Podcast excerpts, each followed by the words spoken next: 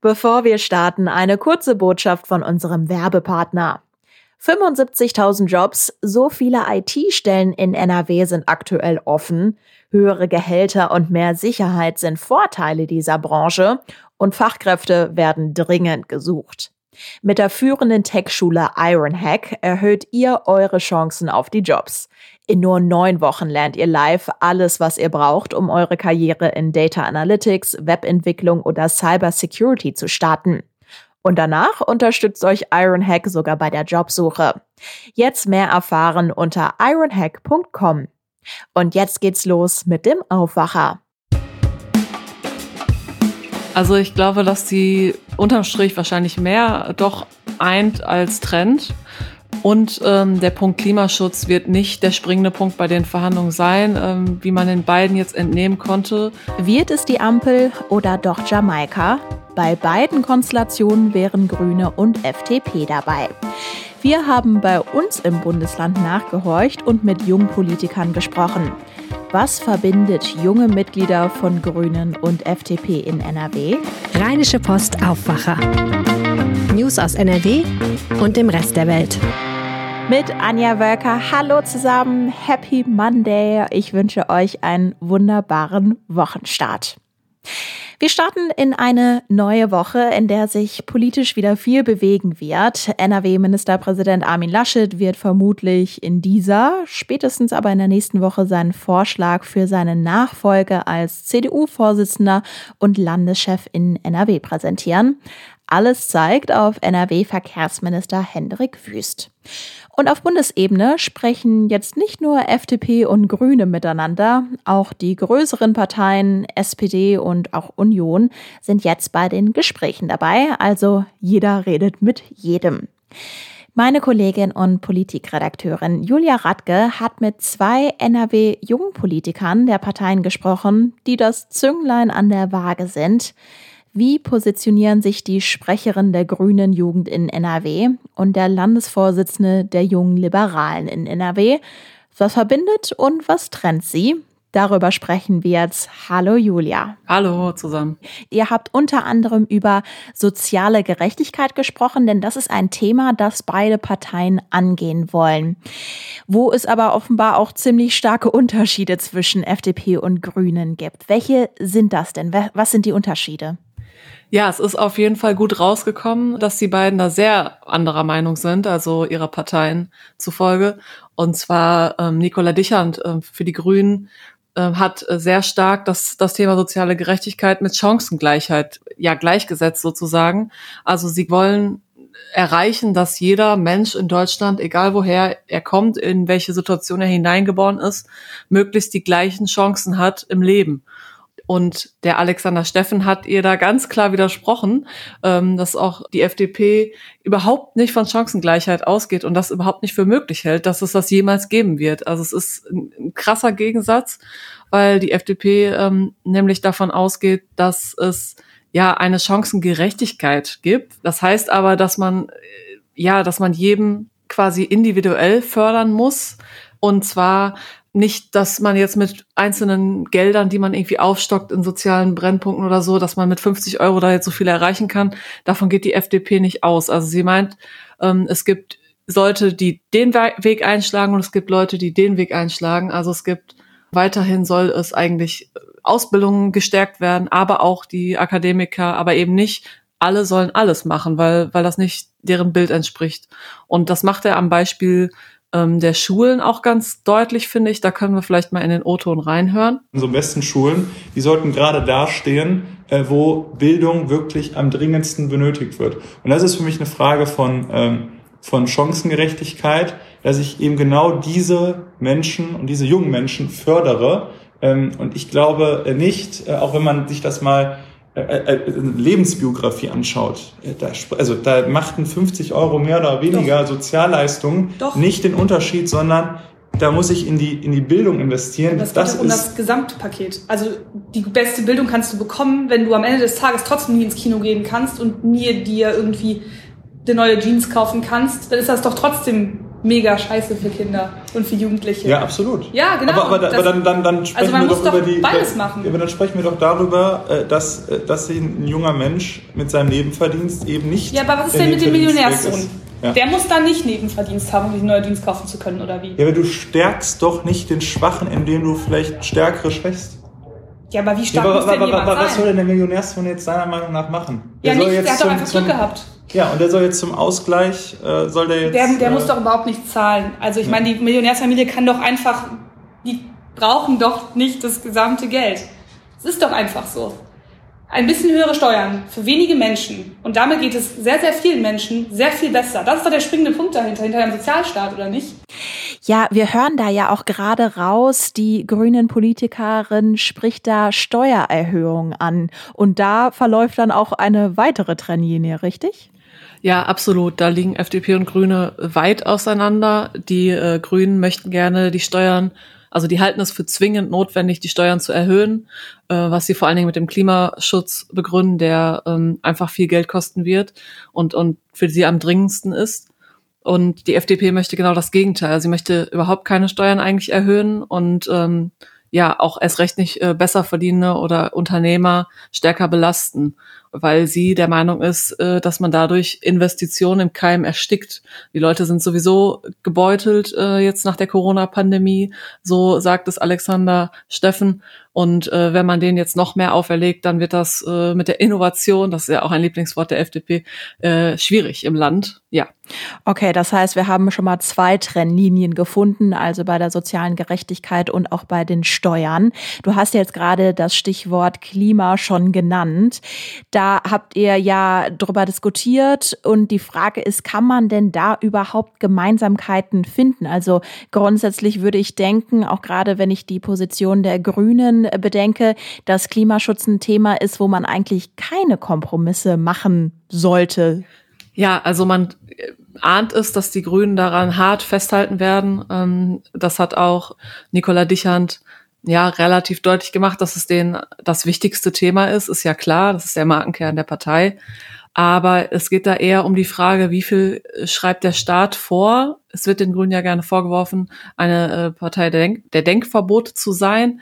Und ähm, im Prinzip will die FDP aber ja auch Klimaschutz vorantreiben, nur mit weniger staatlichen Regeln. Also es ist weniger die Frage, können sie sich auf Klimaschutz einigen, sondern wie finden sie beide einen gemeinsamen Weg, weil die Wege doch sehr unterschiedlich sind ähm, zum Ziel, das Klima auf jeden Fall zu schützen. Die FDP möchte nämlich eher, dass der Staat da nicht so viel vorgibt und dass sich alles so ein bisschen äh, von selbst regelt. Da können wir vielleicht auch noch mal in einen O-Ton reinhören. Und ich zum Beispiel würde sagen, keine Denkverbote. Von mir aus kann gerne äh, in zehn Jahren wieder äh, ein Kernkraftwerk äh, ans, La ans Laufen kommen, äh, sofern das für unseren, für, für, für den Klimaschutz sinnvoller ist. Das heißt, wir haben jetzt gerade gehört, äh, Steffen spricht hier von Kernkraft und spricht hier auch von Denkverboten. Das ist das, was er meint mit staatlichen Vorgaben, mit staatlichen Regeln, diese Denkverbote. Genau, also die FDP ist halt, steht halt für Freiheit, auch für Freiheit der Wissenschaft und ähm, ja, größtmögliches Vertrauen ähm, in die, in die Forschung. Und er will es sich eben offen halten, wenn irgendwann mal die Forschung herausfindet, Kernkraft ist äh, doch nicht so schlimm und äh, behindert den Klimaschutz nicht, dann äh, warum soll dann nicht nochmal eins ans Laufen gebracht werden? Das ist so die Haltung der FDP, während die Grünen da ja quasi im Anführungszeichen sich selber ein Denkverbot auferlegt haben, weil die Kernkraft ist für sie komplett raus. Und äh, so liegen die da auch sehr weit auseinander. Die Gespräche laufen für mögliche Koalitionen und es war ja schon ganz klar, wir sprechen entweder über eine Ampel oder Jamaika. Wohin tendieren denn jetzt die Jungen der Grünen und FDP in NRW? Also die haben sich beide erstaunlich klar gegen Armin Laschet ausgesprochen. Die Grünen natürlich noch viel mehr, weil sie einfach auf die Ampel setzen und die größten äh, Gemeinsamkeiten mit der SPD auch natürlich haben. Aber auch Alexander Steffen hat gesagt, ähm, Armin Laschet sollte nicht Kanzler werden und die CDU ist nicht unser natürlicher Koalitionspartner, übrigens auch nicht äh, auf NRW-Ebene, wenn er auf die äh, Landtagswahl im nächsten Mai äh, blickt, hat er das auch nochmal betont. Von daher eigentlich die, würden die beiden jetzt äh, vorsondieren und weiter verhandeln, würde es auf jeden Fall auf eine Ampel hinauslaufen. Aber wie wir beide wissen, äh, sind es ja nicht die jungen Parteispitzen, die das äh, entscheiden werden letztlich. Wir haben jetzt auch eben über viel Trennendes gesprochen, also sowohl beim Klimaschutz als auch bei der sozialen äh, Gerechtigkeit. Wo kannst du denn da erkennen, dass dann da auch Gemeinsamkeiten überhaupt möglich sind? Also ich glaube, dass sie unterm Strich wahrscheinlich mehr doch eint als trennt. Und ähm, der Punkt Klimaschutz wird nicht der springende Punkt bei den Verhandlungen sein. Ähm, wie man den beiden jetzt entnehmen konnte, wird wahrscheinlich eher das Thema soziale Gerechtigkeit ähm, der Knackpunkt sein bei den beiden, wie sie da welche Gelder verteilen wollen und wie sie Chancengleichheit oder auch Chancengerechtigkeit herstellen wollen und ob und wie viel Steuererhöhung es geben darf, wird dann letztlich auch der dritte Partner noch mitentscheiden, aber das wird so der springende Punkt sein bei Grün-Gelb, wenn man den beiden jetzt folgen will. Dann danke dir, Julia, für das Gespräch. Gerne. Ja, in ein Parkhaus zu fahren, das ist für mich immer mit so einem kleinen bisschen Stress äh, verbunden. Man hofft ja, schnell einen Parkplatz zu finden, dann erscheinen mir die Lücken oft ein bisschen zu klein und wenn man dann einen großen Slot gefunden hat, muss man eben schnell und elegant einparken, damit die Autos hinter einem nicht zu lange warten müssen. Besonders ärgerlich ist dabei, wenn ein ganz großer SUV gleich zwei Parkplätze für sich beansprucht und da passt man dann sowieso nicht rein. Auch einige Parkhäuser bringt das zur Verzweiflung. Die Lösung könnte eine neue Überwachungstechnik bringen. NRW-Chefreporter Christian Schwertfelger weiß mehr dazu. Hallo Christian. Hi, grüß dich. Du hast mit einem Parkhausbetreiber in der Düsseldorfer Innenstadt gesprochen. Und was hat er dir denn von seinem Arbeitsalltag und manch SUV-Fahrern erzählt?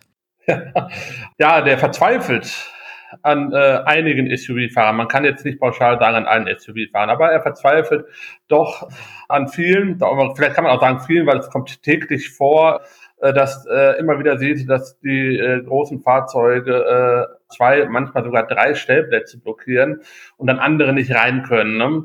Und äh, dann spricht er die auch auf ihr Fehlverhalten an und dann kriegt er patzige Antworten, bis hin, dass er teilweise auch massiv beleidigt wird. Ne?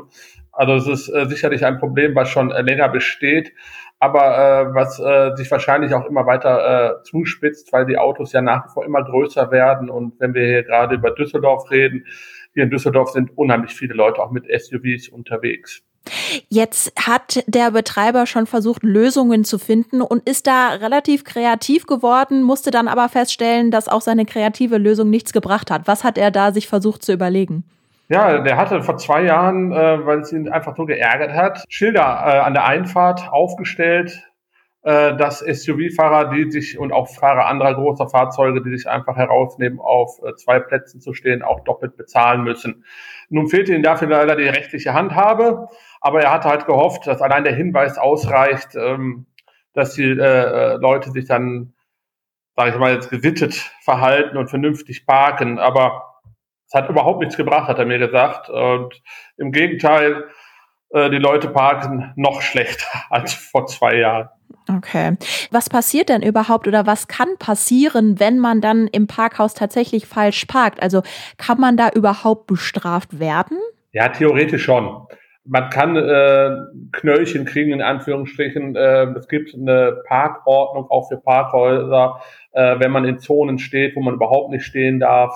Nur sieht es halt in der Praxis völlig anders aus. Also äh, allein schon äh, teilweise wegen der baulichen Begebenheit äh, ist auch schwer, ein Fahrzeug in einem Parkhaus abzuschleppen. Der Aufwand dafür ist ziemlich groß. Eigentlich ähm, werden die Falschparker, nenne ich sie jetzt einfach mal, äh, mehr oder weniger äh, in Ruhe gelassen und können so stehen bleiben. Okay. Eine Lösung könnte die automatische Kennzeichenerkennung bringen. Inwiefern denn? Ja, äh, man kennt äh, diese Technik in einzelnen Parkhäusern bei der Ein- und Ausfahrt, dass man schon allein mit seinem Kennzeichen ins Parkhaus reinkam. Die Schranke öffnet sich, weil das Kennzeichen wird gescannt, dann öffnet sich die Schranke. Ähm, das haben wir, äh, einige wenige äh, Parkhäuser bislang ähm, und äh, das äh, soll künftig dann auch auf die ähm, Parkbuchten ausgeweitet werden. Und dann wird dann automatisch halt erfasst, dass ein Fahrzeug zwei, Fahr äh, zwei Plätze blockiert. Weil ja heutzutage ist es noch so, dass wenn man äh, ins Parkhaus reinfährt, da kriegt man ein Ticket und man bezahlt halt für ein Ticket und technisch ist es halt nicht möglich, zwei Tickets zu bezahlen. Das ist auch ein Grund, äh, warum die nicht doppelt abkassiert werden können, weil man kann einfach nicht zwei Tickets ziehen. Wenn wir jetzt eben sagen, dass die Kennzeichenerkennung eine technische Lösung ist, wann könnte es diese Technik denn dann überall geben? Also du hast ja mit dem Bundesverband Parken gesprochen.